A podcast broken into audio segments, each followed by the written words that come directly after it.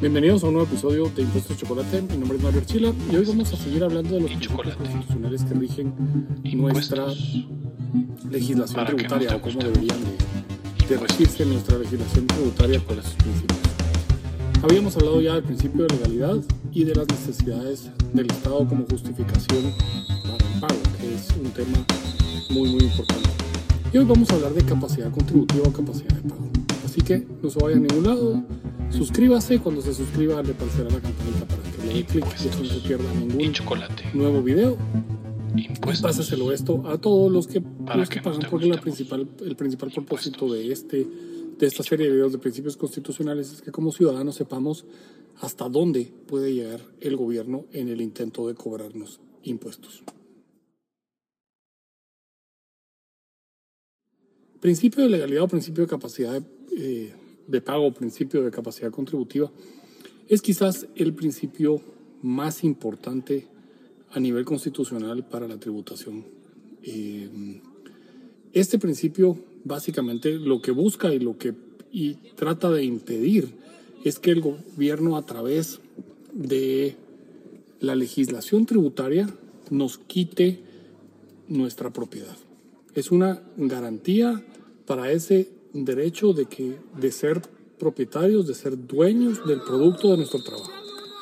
Entonces, mucho se ha dicho y se habla de los índices de capacidad de pago, de índices reveladores de capacidad de pago, etcétera, pero en la práctica creo que tenemos ahí alguna eh, falta de certeza respecto a qué es capacidad contributiva y cuándo no. Vamos a tomar vamos, algunos de, o, dos posiciones que la misma Corte de Constitucionalidad en Guatemala ha sostenido y que creo yo son contradictorias y deberían de ser revisadas por cualquiera de los que somos curiosos en el tema del derecho tributario para ir forjando el criterio. Primero, lo primero que la Corte ha dicho es que no puede grabarse la riqueza ficticia, sino que tiene que grabarse la, la riqueza real, la riqueza verdadera. Y que para ello tiene que haber mecanismos que permitan la depuración de la base a modo de permitir que a los ingresos se les resten los costos y gastos necesarios para su generación. Y este, digamos, es el principio de capacidad contributiva visto desde la perspectiva de un impuesto a la renta. No puedo tener ingresos si no tengo a la vez y no incurro a la vez en gastos y costos para generar esos ingresos. Ahora, la legislación guatemalteca en este punto no respeta este criterio de manera, de manera certera, de manera cierta. vemos limitantes a costos y gastos deducibles que no, no van de la mano con este principio. Por ejemplo, regalías, por ejemplo, salarios eh, a socios, por ejemplo, las cuentas incobrables tienen limitantes porcentuales respecto al ingreso. Y esto, aunque la Corte obviamente eh, lo ha mantenido, eh, porque ha dicho que son limitantes a los gastos. Esto es contrario al principio de capacidad contributiva, porque es una capacidad, se tornaría siendo una capacidad ficticia. El, ¿Cómo resuelvo el que las regalías tengan un límite del 5% y cómo debería resolverlo desde la perspectiva de la capacidad contributiva? No todas las marcas o no todo el know-how que me pueden entregar para yo hacer un negocio, en negocio de franquicias, va a tener el mismo valor por eso es que van a variar. Ahora ya en Guatemala se exige para operaciones internacionales el, la presentación de un estudio de precios de transferencia para determinar si tengo o no tengo el pago dentro de esos rangos. Claro que con las licencias por, por uso de marcas o software y demás, es muy difícil que eh, existan estos parámetros. ¿Por qué? Porque no vale lo mismo una marca extremadamente famosa que una marca que la conoce el dueño, 100 personas, y alguien dice, Esta, le veo futuro a este tipo de negocio, me lo voy a traer a Guatemala y lo voy a lanzar bajo la marca de este señor, y entonces le voy a pagar una cantidad mínima por usarlo, porque no, no me está trasladando una marca ya famosa y reconocida. En restaurantes lo podemos ver, puede haber restaurantes eh, muy, muy famosos en el que su marca como tal a nivel mundial es tan reconocida que vale miles de millones de dólares. Y marcas pequeñas en Guatemala, no quiero mencionar eh, ninguno de los restaurantes, pero es la historia de, de un restaurante en Guatemala que es muy famoso en Guatemala.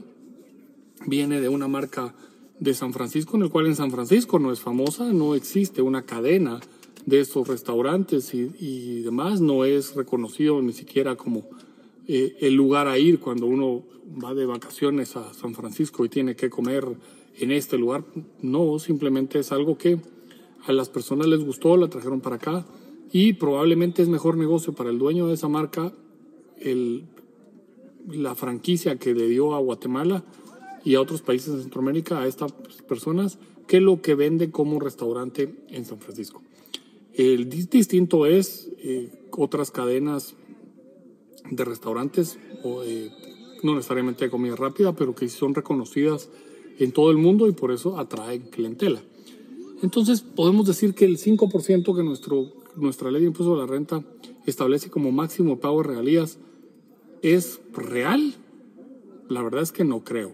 Podrá haber marcas que 1% es suficiente de las ventas y otras que es por lo que valen, por la posibilidad de generarle negocio a alguien que no tiene nada más que la gana de poner el negocio y le están trasladando todo esto, valdrá 8, 9, 10% de lo que eh, genera en ventas. Así que, digamos, este es uno donde el, el parámetro este de riqueza no ficticia pero real pega.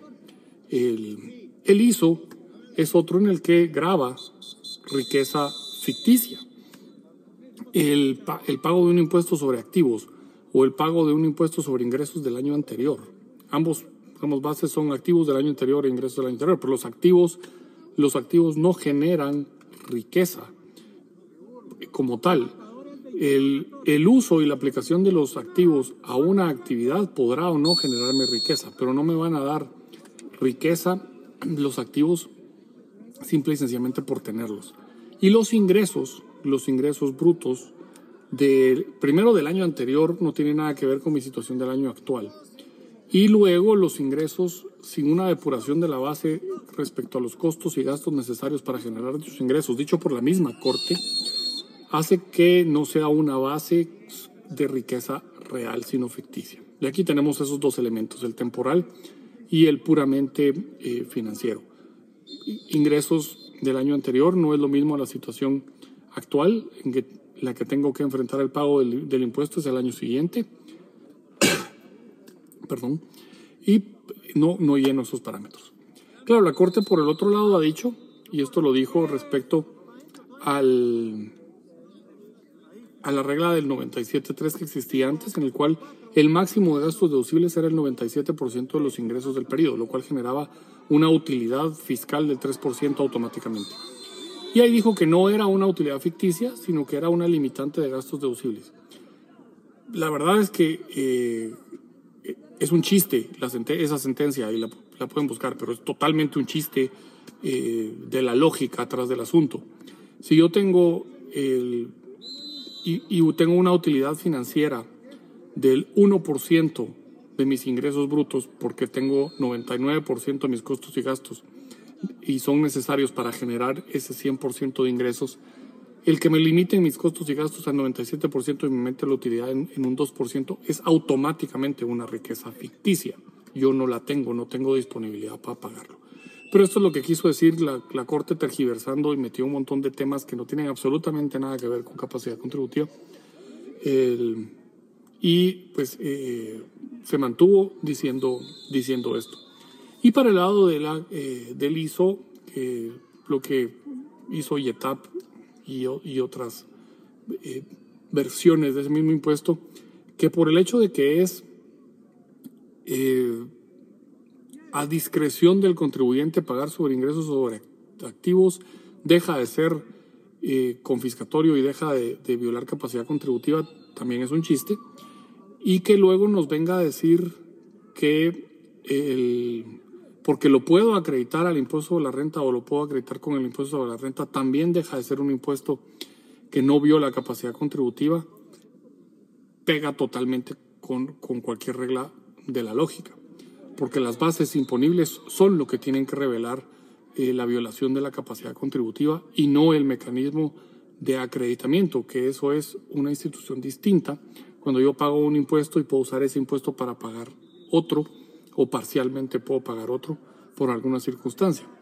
Pero el hecho de que lo tengo que pagar y lo acredito posteriormente al pago que hice de uno de los dos y lo acredito luego al otro, no, no deja de violar capacidad contributiva, porque tenemos que analizar cada tributo de manera separada.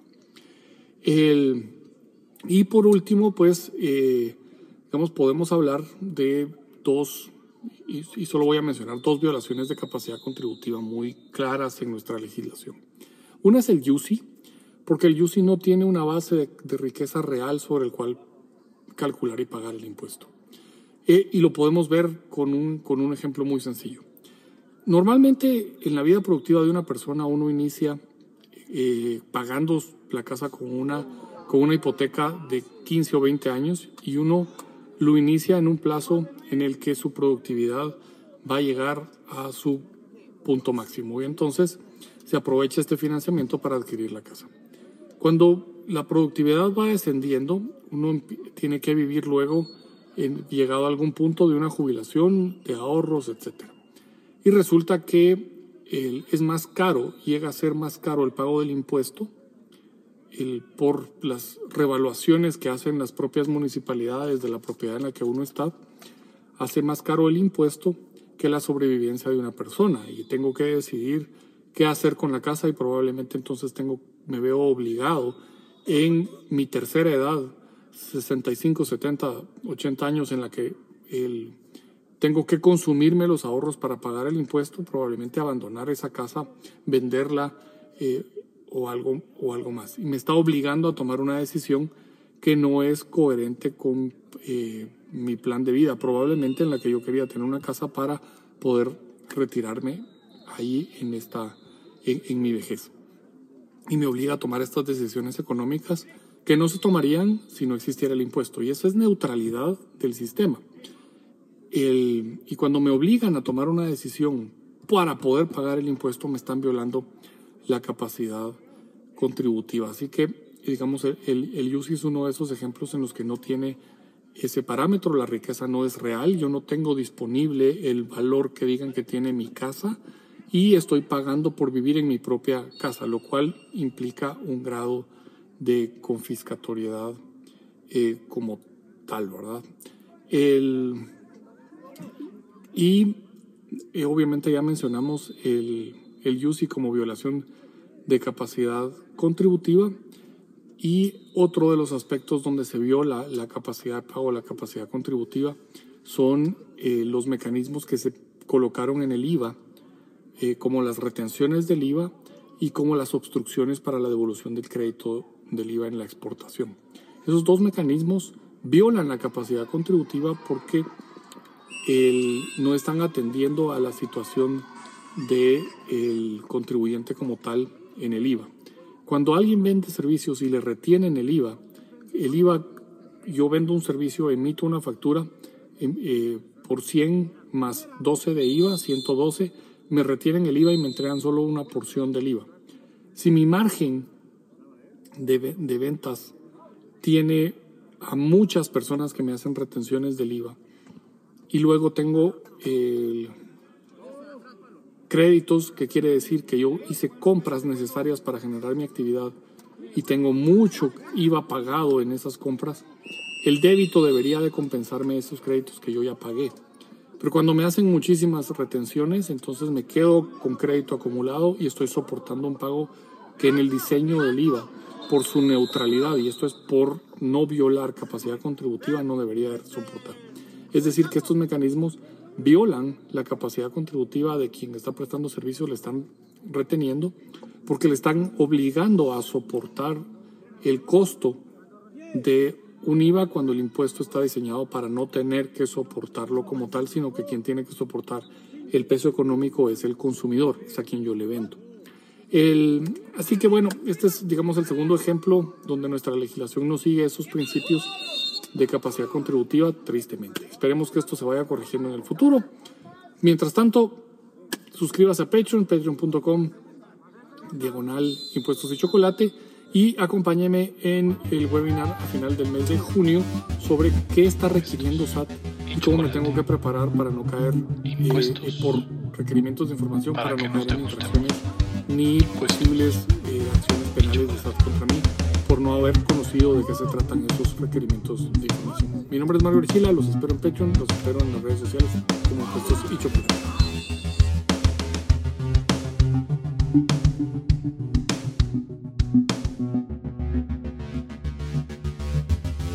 Impuestos y chocolate.